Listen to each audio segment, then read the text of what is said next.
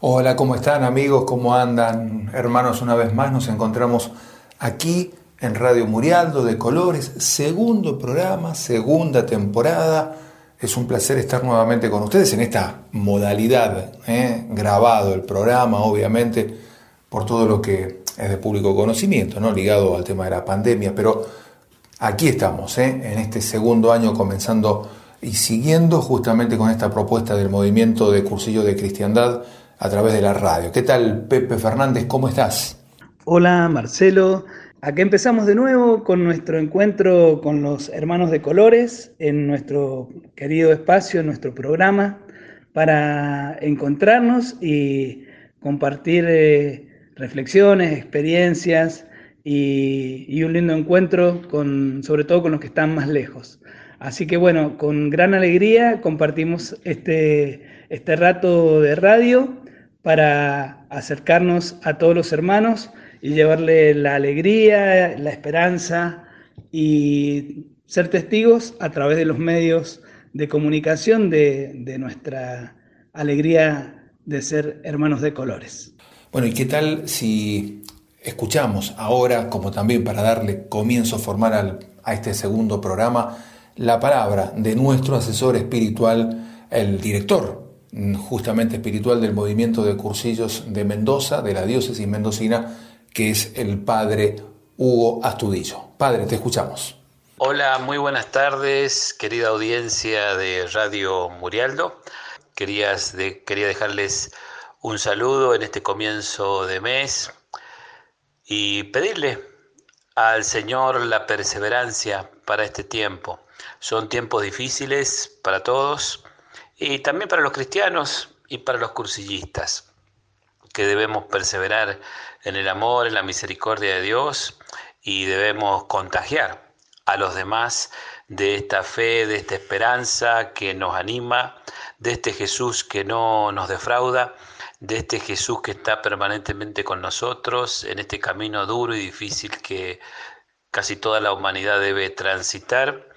Así que bueno, estamos con el Papa, estamos apoyados por la palabra de Dios, por las bendiciones de nuestro Santo Padre, el Papa Francisco, y por nuestros obispos, nuestros curas, que eh, la estamos remando eh, duramente para salir de esto.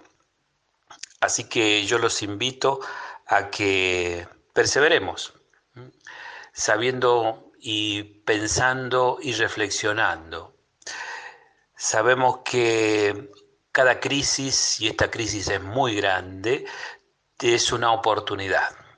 Una oportunidad para mejorar nuestra vida, para hacerla más feliz, más bonita, más austera, más generosa, más solidaria.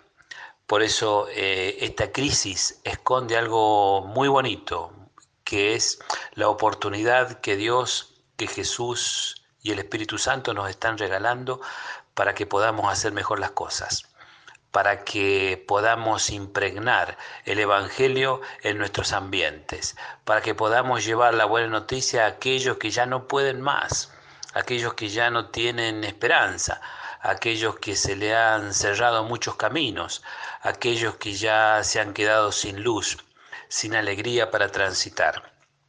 Esta crisis eh, nos da una posibilidad de seguir evangelizando, porque hay muchas personas, hay muchas familias en situaciones difíciles. Por eso allí está en primera línea eh, los discípulos misioneros y entre ellos nosotros los cursillistas que debemos estar eh, al lado de esta gente que sufre para intentar llevarle lo mejor que tenemos, que es la presencia de Jesús oculta en nuestros corazones la mejor noticia que podemos llevarle a los hermanos, que es que Jesús está con nosotros, ha vencido a la muerte, ha vencido al pecado y nos acompaña en este caminar.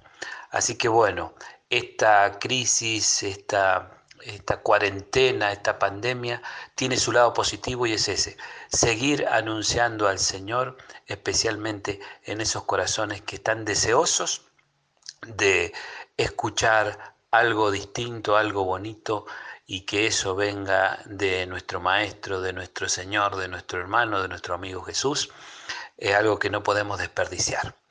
Así que bueno, estamos tratando de llevar esta pandemia y fundamentalmente pensando en estos caminos nuevos que se nos abren para llevar el Evangelio e impregnar eh, estos ambientes duros de la buena noticia del Señor. Los bendigo a ustedes en este mes de junio, mes del Sagrado Corazón, que como dice la ejaculatoria, Señor Jesús, haz que nuestro corazón sea semejante al tuyo. Bueno, y en este deseo de Jesús de llegar a todos, de incendiar con su amor a todos los corazones, a todos los rincones de nuestro querido mundo, nuestra casa común. Los bendigo en el nombre del Padre y del Hijo y del Espíritu Santo. Amén. Que tengan una feliz tarde y un mejor junio para todos. Bueno, gracias Padre Hugo, gracias por la bendición. ¿eh? Ahí estábamos arrancando con él. No va a ser la primera, no, fue la primera pero no la última que vamos a, escucharlo al Padre, inclusive nos va a dar un tema de escuela. Bueno, vamos a tenerlo seguramente a lo largo del año eh, en varias oportunidades justamente aquí en nuestro programa.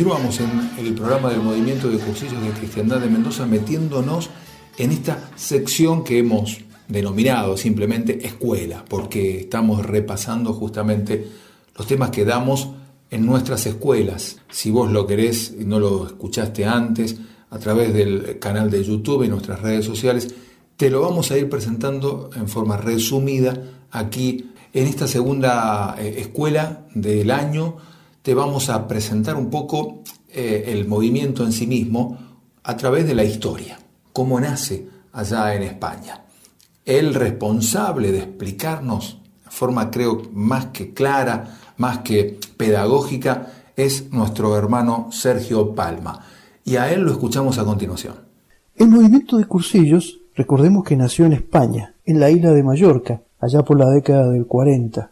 España en realidad vivía un tiempo de dolor. Venía de una posguerra, una sangrienta guerra civil que entre el año 36 y el año 39 se llevó alrededor de medio millón de vidas. La sociedad trataba de reconstruirse en un ambiente de cambios e inseguridades. Sin lugar a dudas, era una sociedad herida y también alejada de Dios. La Iglesia también había sufrido una dura prueba. La gente misma sabía que perdía la fe, que perdía la esperanza. Muchas víctimas hubieron entre religiosos, laicos, practicantes, y se mantenían grupos anticlericales que estaban manifiestamente de espaldas a Dios. La sociedad española, aparentemente cristiana, pero en gran medida vivía su cristianismo en privado, de una manera superficial y sin mayor compromiso social. Podemos resumir que Dios había sido excluido de la sociedad y de muchas familias, algo que en la sociedad de hoy quizás en alguna medida también lo vemos, ¿no? Y en este ambiente, una parte de jóvenes de la acción católica retoma un proyecto que tenía antes de la guerra, el organizar una peregrinación a Santiago de Compostela, que está al noroeste de España, y es junto con Roma y Jerusalén uno de los mayores centros de peregrinación que tiene el cristianismo. Y la apuesta era llevar cien mil jóvenes en gracia de Dios, que iban a llegar desde todos los lugares de España. Para organizar tremenda tarea hay que preparar los equipos, y para preparar equipos hay que preparar dirigentes. Para esto, los líderes se forman en pequeños grupos llamados cursillos de adelantado, que se van preparando en cada una de las diócesis. También en Mallorca se hacía. Y el Espíritu Santo ahí en Mallorca había soplado en un grupo de jóvenes muy bien formados que tenían notables inquietudes apostólicas y realmente estaban insatisfechos con los planteamientos pastorales vigentes. Recordemos que estamos en tiempos anteriores al Concilio Vaticano II. Entre esos jóvenes sobresalía Eduardo Bonín.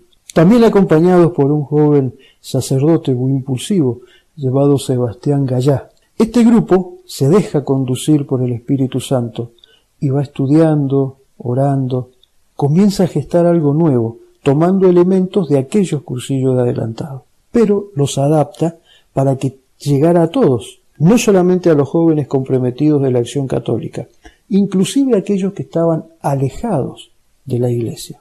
Ese contenido esencial del cristianismo tenía que ser captado en toda su intensidad, aun por aquellos que vivían al margen de la religión.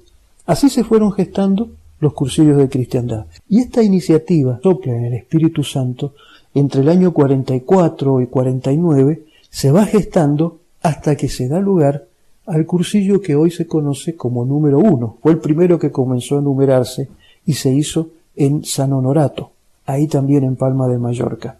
En enero de 1949, el primero de los cursillos de cristiandad.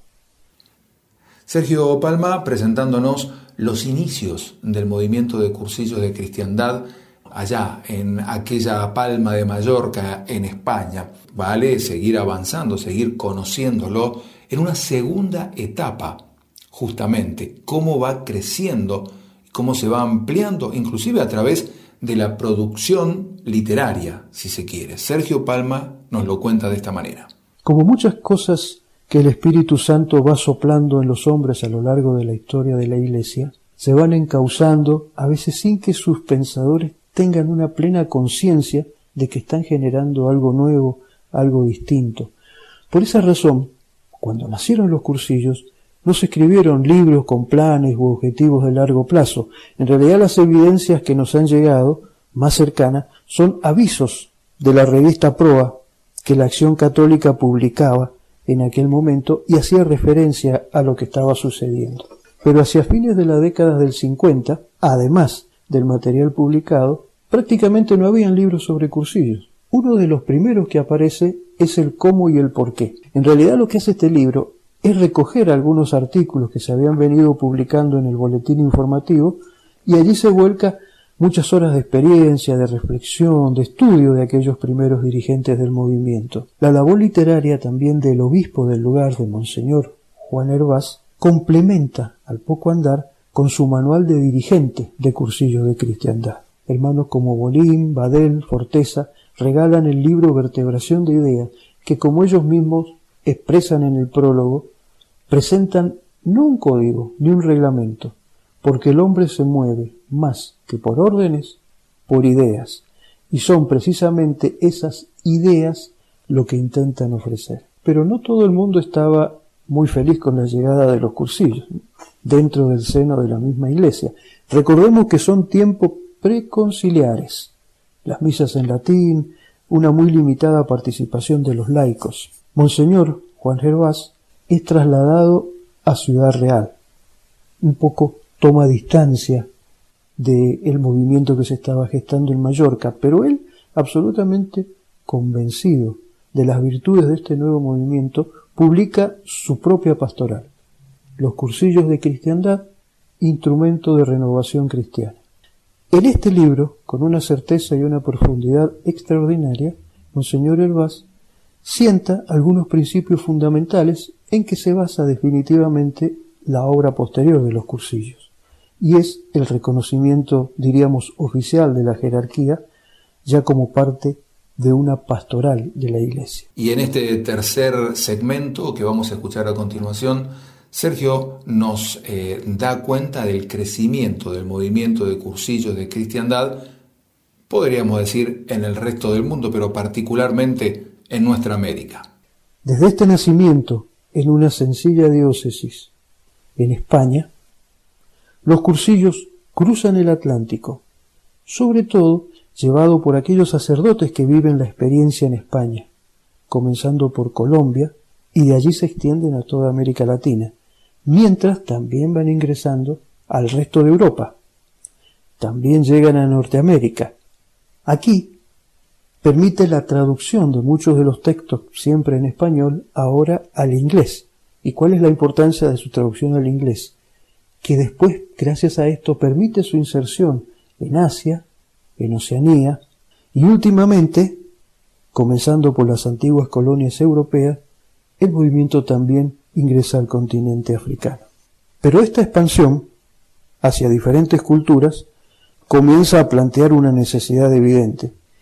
Hace falta una referencia identificadora común, para que no varíe su esencia según va siendo incorporado por distintas idiosincrasias. Y se toma una sabia opción, hacer un discernimiento comunitario. Siguiendo esta agenda, que sin duda fue dictada por el Espíritu Santo, allá en la primera mitad de la década del 70, los dirigentes se sienten entonces cuestionados y se dan cuenta que las estructuras, las reglamentaciones y los acontecimientos vigentes requerían de un ayornamiento. Constatan ellos mismos que la madurez del cursillo a nivel mundial necesita un libro que refleje lo principal, lo que identifica, lo que caracteriza el movimiento en todo el mundo. Así es que en abril del año 74 nace la primera edición de las ideas fundamentales del movimiento de cursillo de cristiandad. Y si desde el nacimiento de los cursillos hasta esta primera edición de ideas fundamentales pasan 25 años, hay grandes transformaciones en el mundo, profundos cambios en la sociedad, en lo social, en lo político, en lo tecnológico, sumadas a las profundas transformaciones que fue introduciendo en la Iglesia Juan Pablo II con su propuesta de una nueva evangelización. Entonces, 16 años después de aquella primera edición, hace falta una revisión de esas ideas fundamentales. Y en diciembre del año 90, la segunda edición de ideas fundamentales. Y llegamos así entonces al siglo XXI. Ya los cambios son más acelerados, aparece el fenómeno de la globalización, una recesión económica con sus consecuencias de su desarrollo, hambre, pobreza, el calentamiento global, la revolución informática, las comunicaciones en tiempo real, el boom de las redes sociales. En nuestra iglesia se suceden tres papas con características distintas y diferentes, con planteamientos de fondo que nos exigen compromisos más radicales si queremos ser fieles a nuestro compromiso bautismal. Y en nuestro movimiento comienza la partida de aquellos iniciadores, de aquellos dirigentes de la primera hora, como Monseñor Herbaz en 1982, el padre Sebastián Gallá en el año 2007, Eduardo Bonín en el año 2008. Para dar respuesta a esta necesidad, el Encuentro Mundial en el año 2005 acuerda el reconocimiento de ideas fundamentales como el libro indispensable en orden a la comunión como guía y dirección del movimiento de cursillos y consensúa la necesidad de revisar y actualizar el texto de ideas fundamentales con un lenguaje sencillo e incorporar capítulos que hable sobre el carisma y sobre la historia del movimiento de cursillos. En la primera reunión del organismo mundial que tenía sede en Portugal, se reúne con los grupos internacionales en Fátima y el 13 de septiembre del año 2014 se aprueba esta tercera edición del libro de ideas fundamentales. En realidad, no hay grandes novedades en lo que respecta a lo esencial con respecto a las ediciones anteriores, pero sí hay algunos matices que pueden ser más o menos significativos. Hay algunas novedades en la forma, intenta el más sencillo, más simple, casi esquemático. Se quiere brindar un enfoque coherente. Se introduce un capítulo sobre el carisma. Ahí nos quedamos en el tema del carisma que nos decía Sergio Palma en, este, eh, en esta escuela, hablándonos de la historia del movimiento de cristiandad. Vamos a frenarnos aquí, por ahora. Enseguida retomamos este tema mucho más amplio y mucho más rico, porque habló al final de una palabra clave, el carisma. Muy importante dentro de la iglesia, pero particularmente para el movimiento de cursillos. Enseguida tenemos más escuelas con Sergio Palma.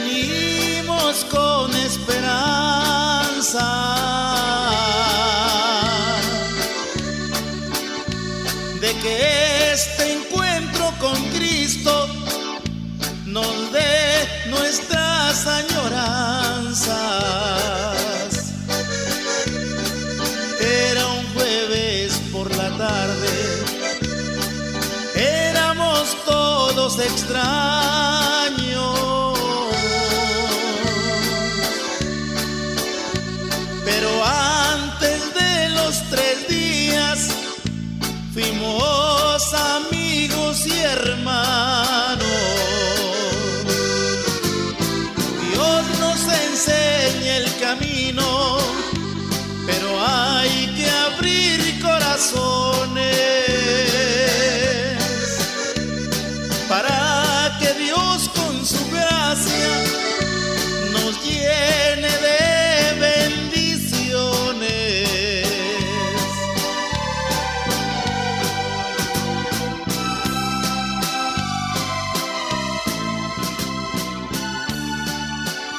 Continuamos en el programa del Movimiento de Cursillos de Cristiandad de Mendoza, aquí en Radio Murialdo.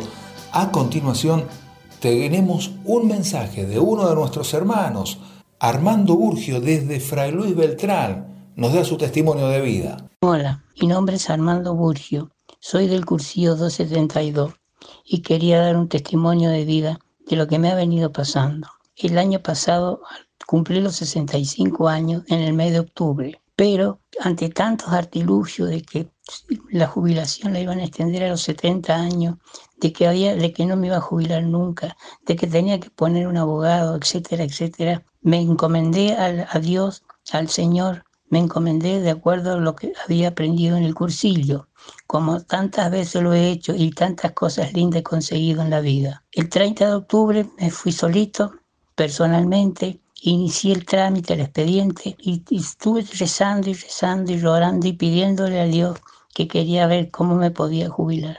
Y cosa milagrosa que fue lo que pasó, el día de enero recibo el bono de sueldo, el primer bono de sueldo. Gracias al Señor, con esa jubilación en estos momentos estoy viviendo, ya que mi actividad comercial se ha paralizado totalmente producto de esta pandemia que comenzó en el mes de enero y esta cuarentena que comenzó en el mes de febrero-marzo, lo cual agradezco infinitamente al Señor haberme dado la oportunidad de poderme jubilar a tiempo, en momento oportuno, para poder sobrellevar esta pandemia.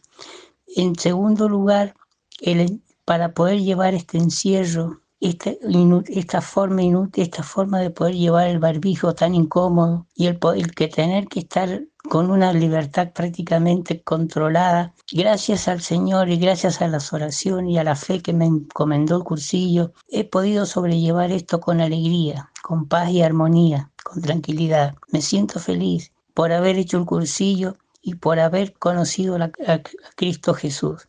Me, perdón por mis traba de palabra, lo que ocurre que me emociono al hablar de todo esto, porque uno siente tanta dicha, tanta alegría, tanto gozo, que nunca dejaré de agradecerle al Señor todo lo que me ha dado a partir de ese cursillo. Es por eso, mi Señor, es por eso que yo digo, Cristo cuenta conmigo, Cristo cuenta contigo. Hermanos, la fe y la esperanza de que siempre Él está a nuestro lado, la fe y la esperanza de que Él siempre nos ayudará por la manera más, más inimaginable, por la forma más sencilla, siempre estará Él y siempre se nos da cuando uno se pide con fe y esperanza. De colores, hermano. Gracias, Armando. Qué lindo tu mensaje, tu testimonio. Un placer escucharte a vos y, por supuesto, a través tuyo hacemos la invitación a todos nuestros hermanos cursillistas que nos están escuchando a través de la radio a que también nos cuenten su experiencia. Seguimos en De Colores, el programa del Movimiento de Cursillos de Cristiandad de Mendoza con la columna de espiritualidad. Para eso lo presentamos a Pepe Fernández. Bueno, Marcelo, vamos a retomar nuestro bloque de espiritualidad eh, en base a lo que tratamos el programa anterior. Eh, ¿Se acuerdan que habíamos hablado de estos documentos, estos ocho documentos o escritos que han sido compilados, que se llaman La vida después de la pandemia? Nosotros le agregamos nuestro toque cursillista, le pusimos la vida de la pandemia vivida de colores en nuestro programa anterior. Pero bueno, queremos dedicarle unos cuantos programas a este, a este material, a estos ocho escritos, eh, porque realmente es un material eh, muy valioso y aparte que nos, nos hace reflexionar especialmente en este tiempo que eh, que estamos viviendo, ¿no? Este tiempo de pandemia y lo que nos sugiere el Papa, que hagamos una profunda reflexión para, para lo que se viene, para el tiempo post pandemia. Entonces, vamos a seguir con, este material. Eh, el, material tiene como un prefacio que fue escrito por el cardenal Michael eh, Cerny, que es un jesuita. Y en el programa anterior eh, les recuerdo que eh, nos decía el cardenal que el Papa plantea como dos objetivos en todo este tema de la vida después de la pandemia. Y el primero es invitarnos a reconstruir un mundo mejor, eh, ya que el mundo como lo hemos concebido y como lo hemos administrado hasta hoy, no es viable por mucho tiempo más por el deterioro ecológico y todo eso. Y el segundo objetivo es que seamos sembradores de esperanza, eh, apoyándonos sobre todo en la fe. Y nos decía el Papa, ¿por qué? Porque con Dios la vida nunca muere. Por eso nosotros, apoyados en la fe, podemos ser sembradores de esta esperanza que no muere. Bueno, entonces vamos a, vamos a ir avanzando. Eh, en este prefacio, que también es muy rico, que nos escribe el cardenal Cerny.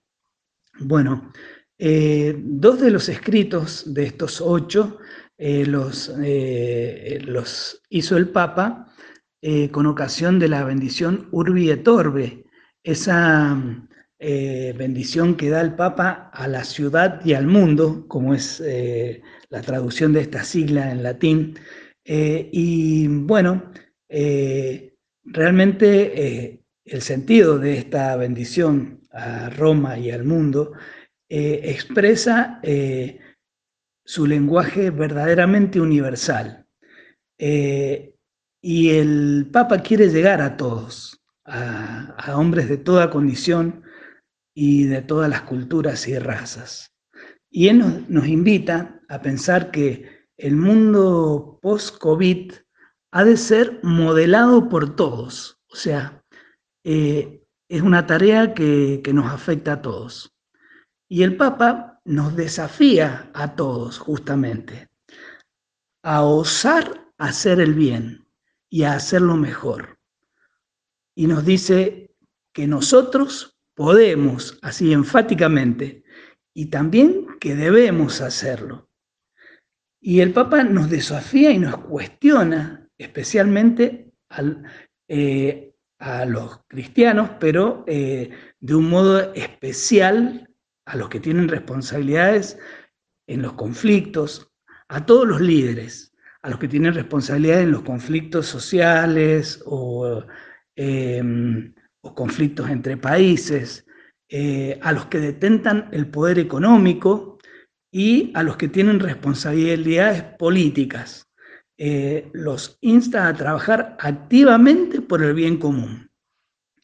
Y también el Papa mira y escucha a los que son silenciados. Eh, nos dice que les prestemos especial atención también a ellos, a toda la gente que tiene trabajos informales y a las organizaciones populares que muchas veces pasan desapercibidos y no tienen voz. El mensaje que nos da el Papa a nuestra civilización es que necesitamos repensarla y regenerarla. Nuestra civilización necesita repensarse y regenerarse. Mirar a los pobres nos puede ayudar a ser conscientes de lo que realmente nos está pasando. Porque es como que nos hace pensar el Papa en que no nos damos cuenta de, la situación, no nos damos cuenta del daño que está sufriendo el planeta, eh, el deterioro del de, el ecosistema, la deforestación, eh, el, derretimiento de los polos. O sea, es como que no terminamos de ser eh, conscientes de lo que está pasando, de que el mundo así como está, eh, no lo estamos cuidando y no es viable, aún para nosotros o para las generaciones futuras. Hay como un adormecimiento social. Entonces el Papa nos dice eh, que tenemos que despertar, ser conscientes realmente de lo que está pasando. Porque claro, parece que si no me toca a mí, si yo no me contagio, si no se muere algún, algún familiar cercano, es como que no reaccionamos y no nos damos cuenta de la gravedad de la situación. El Santo Padre eh, se muestra muy afectivo y compasivo con todos. Él eh, se compadece de, todos los enfermos, de las personas que han fallecido y sus familiares, de los agentes de salud, de las fuerzas de seguridad, de los transportistas, de los repositores, de los que hacen la limpieza. Realmente él eh, se muestra muy cercano y, y nos invita especialmente a la solidaridad. También menciona a toda la gente que viven en viviendas muy precarias o en situación de calle, lo difícil que debe ser esta situación para, para todos ellos. Se acuerda de los privados de la libertad, de las personas que sufren adicciones.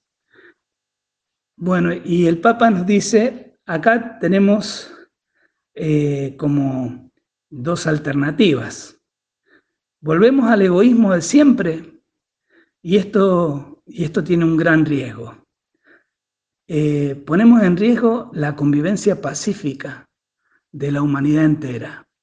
Porque si eh, mantenemos estas estas actitudes y estas posturas egoístas, eh, realmente por ahí se quiebra el tejido social.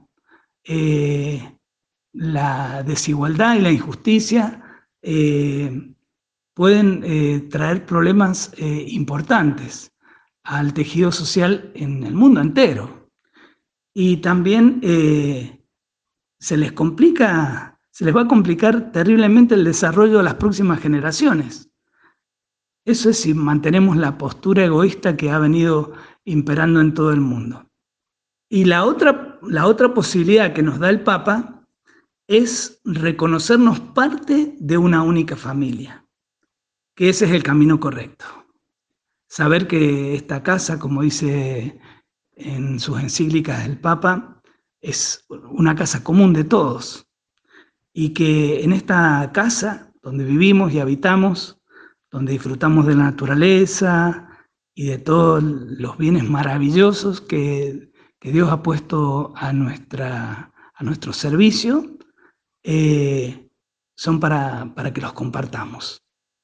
Entonces el Papa nos invita que reconociéndonos parte de una, de una única familia, toda la humanidad, nosotros tenemos que sostenernos mutuamente, eliminar las desigualdades y reparar la injusticia.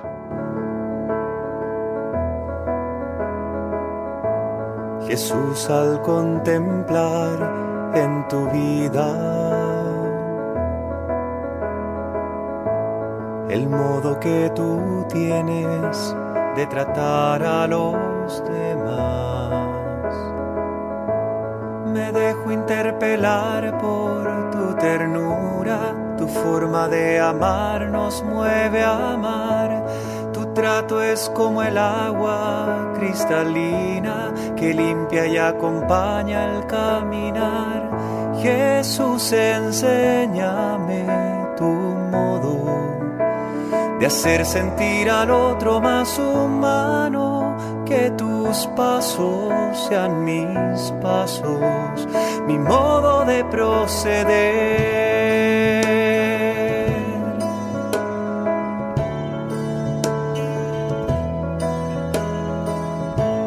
Jesús, hazme sentir con tus sentimientos, mirar con tu mirada, comprometer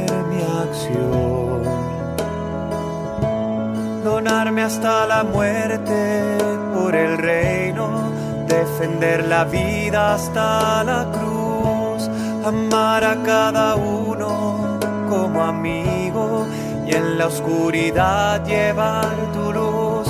Jesús, enséñame de hacer sentir al otro más humano que tus pasos sean mis pasos, mi modo de proceder.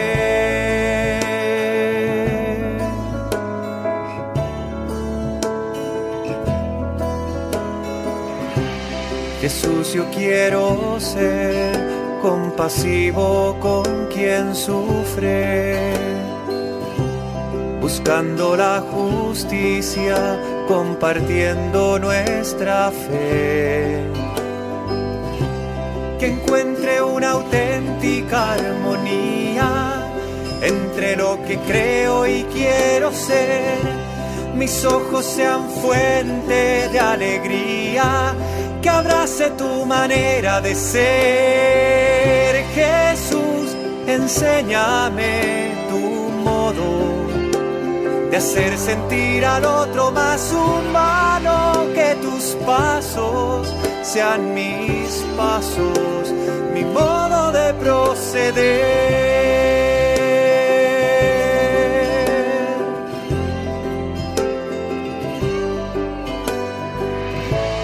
Quisiera conocerte, Jesús, tal como eres tu imagen sobre mí es lo que transformará. Mi corazón en uno como el tuyo que sale de sí mismo para dar, capaz de amar al Padre y los hermanos, que va sirviendo al reino en libertad. Jesús, enséñame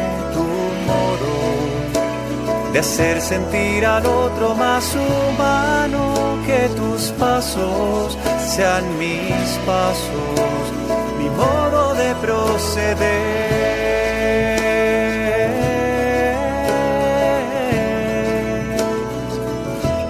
Enséñame tu modo,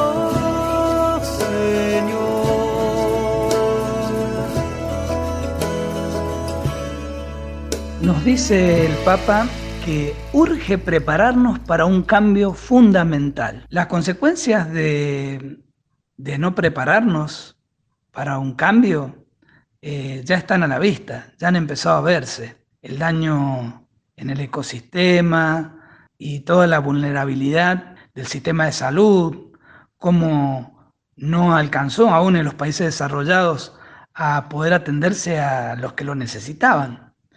Hemos fallado como custodios de la tierra y peligra nuestra propia vida y la de las futuras generaciones. La pandemia nos hizo experimentar nuestra interconexión en vulnerabilidad. Gran parte de la humanidad ha respondido con determinación y solidaridad. Gracias a, la generosidad de tantas personas, se han hecho esfuerzos grandísimos por, por, atender, asistir, todo el personal de salud, los médicos que se han jugado la vida y tantos otros, tantos, tantos, aún eh, las personas que se, que, que se dedican a, la limpieza, a, um, llevar alimentos. Gracias a eso, eh, se ha podido, este daño ha podido ser mucho más chico de, de, lo que hubiera podido ser. Es el momento de revisar las actividades económicas y el trabajo. El Papa nos insta, nos invita, nos exhorta a reflexionar. Si vamos a seguir eh, usando indiscriminadamente los combustibles fósiles, si vamos a seguir con los monocultivos, si vamos a seguir arrasando las selvas, si vamos a seguir eh, con la industria armamentista, y el Papa nos invita a dejar la hipocresía, porque dice que muchos países los líderes dicen que se están ocupando y por otro lado siguen, siguen fabricando armas. Hay que trabajar por un desarrollo humano integral y que haya atención sanitaria para todos. La asistencia sanitaria es un sector estratégico y fundamental que no está bien reconocido y remunerado. Eso eh, ha quedado a la vista y, hay muchísima gente que trabaja ahí, pero se ve que no es suficiente y que no reciben eh, la valoración y la recompensa económica que se merecen. Hay que incluir también al sector informal. Muchos hacen trabajos esenciales y no tienen un sueldo estable. El COVID nos ha enrostrado ¿Cuánto vale el contacto humano? Este es otra de las, de las cosas que, que nos, ayuda, nos ha ayudado a, a valorar y a despertar. El hecho de no poder encontrarnos con nuestros amigos, con nuestros vecinos, con los compañeros de trabajo, con la familia, no poder eh, acompañar a los moribundos en su último momento, realmente cuántas cosas podemos agradecer a esta crisis que nos eh, ayuda a, nos ayuden a valorar, a valorar las cosas que tenemos y que antes hemos disfrutado. Y el Papa nos insta a que redescubramos y busquemos los medios para fortalecer el encuentro entre nosotros, entre las personas, porque esto no viene, no se da de una forma automática. En estos cambios, dice el Papa, todos estamos involucrados. Es momento de cambiar los paradigmas que ponen en riesgo al mundo entero. Ya no es época de beneficios desproporcionados. Porque bueno, eh, esto históricamente suele, ha solido ser así, ¿no? Eh, que las grandes riquezas se distribuyan entre muy pocos y, y que haya una gran mayoría con, sufriendo la pobreza o, sin necesidades básicas cubiertas. Nos invita el Papa, seamos misericordiosos con el más débil. Solo así reconstruiremos un mundo nuevo.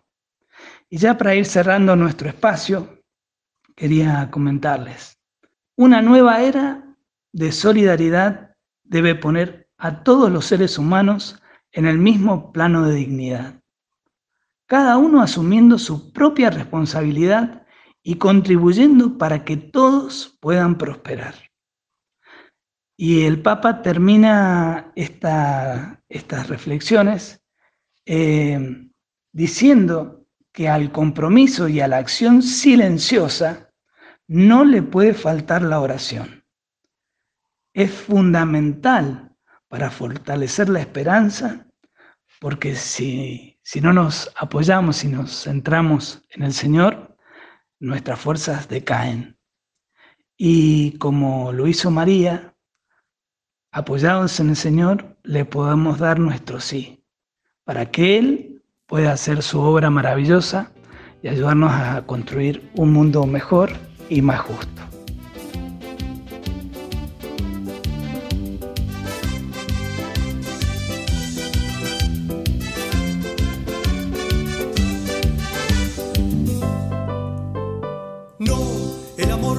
el mundo.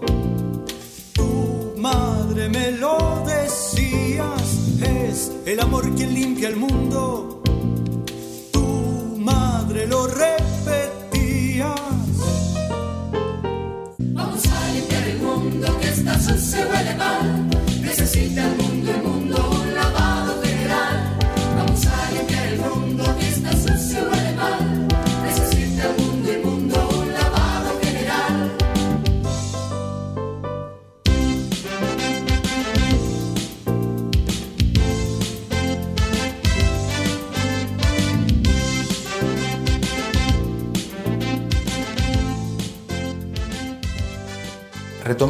La escuela que nos está dando Sergio Palma. ¿no? La primera parte era básicamente historia, historia pura del movimiento de cursillos de cristiandad, pero dejó planteado un tema, un tema clave, el carisma. Antes de meternos en el carisma del movimiento, Sergio nos aclara qué significa conceptualmente carisma y particularmente en la Iglesia Católica.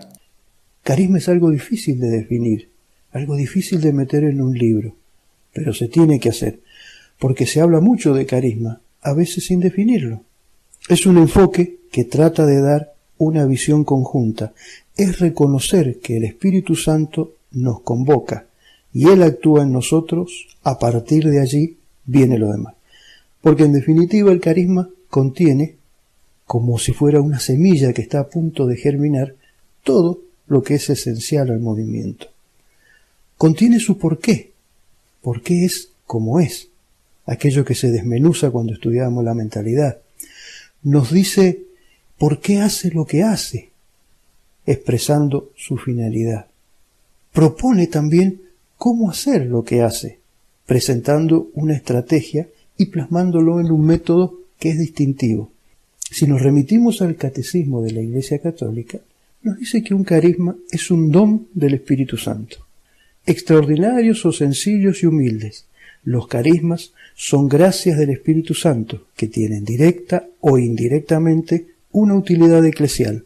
Los carismas están ordenados a la edificación de la Iglesia, al bien de los hombres y a las necesidades del mundo, nos dice el Catecismo en su punto 799. Nos dice también que un carisma es para las personas y para la Iglesia. Los carismas se han de acoger con reconocimiento por el que los recibe y también por todos los miembros de la Iglesia. En efecto, son una maravillosa riqueza de gracia para la vitalidad apostólica y para la santidad de todo el cuerpo de Cristo. Los carismas constituyen tal riqueza siempre que se trate de dones que provienen verdaderamente del Espíritu Santo y que se ejerzan de modo plenamente conforme a los impulsos auténticos de ese mismo Espíritu, es decir, según la caridad que es la verdadera medida de los carismas. Nos dice también que tienen que ser discernidos por los pastores de la Iglesia. A ellos compete, sobre todo, no apagar el espíritu, sino examinarlo todo y quedarse con lo bueno, a fin de que todos los carismas cooperen en su diversidad y complementariedad al bien común. Seguimos escuchándolo ahora a Sergio Palma, ya propiamente hablando del carisma del movimiento de cursillos de cristiandad. Decimos entonces que el carisma de cursillo conforma una mentalidad.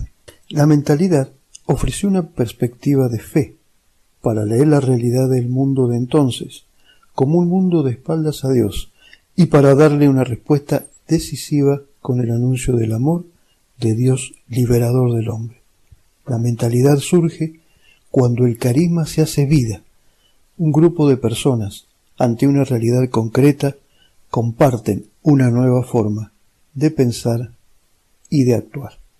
Decimos también que origina e impulsa un movimiento eclesial. El carisma del movimiento de cursillos y la mentalidad a que da origen es compartido y participado por muchas personas siendo entonces generador de unidad y fuente de una especial afinidad espiritual. De esa unidad y afinidad surge un movimiento vivo, dinámico, testimonial, que apasiona y convoca, que aglutina, que lanza, un movimiento eclesial para la Iglesia y para el mundo. Tiene un método, querigmático y propio. Este método se basa en la proclamación jubilosa del mensaje de lo fundamental cristiano. ¿Y hecha por quién? Por testigos, de una manera vivencial, dirigida preferentemente a los hijados de Dios. Actúa por vía de la amistad y del testimonio. El testimonio, alegre y gozoso de la propia vida de fe, es una parte fundamental del método del movimiento de cursillos. La amistad forma parte de lo más específico en el MCC. Decimos que promueve un triple encuentro personal.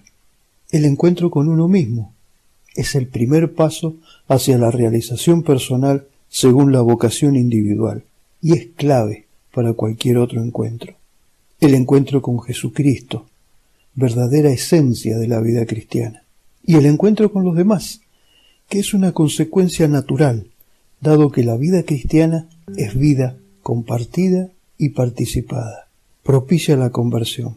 La conversión primero es resultado de la vivencia del querigma, del triple encuentro. No es un acto, es un proceso permanente, progresivo, hasta poder decir como nuestro patrono San Pablo, no soy yo, es Cristo quien vive en mí.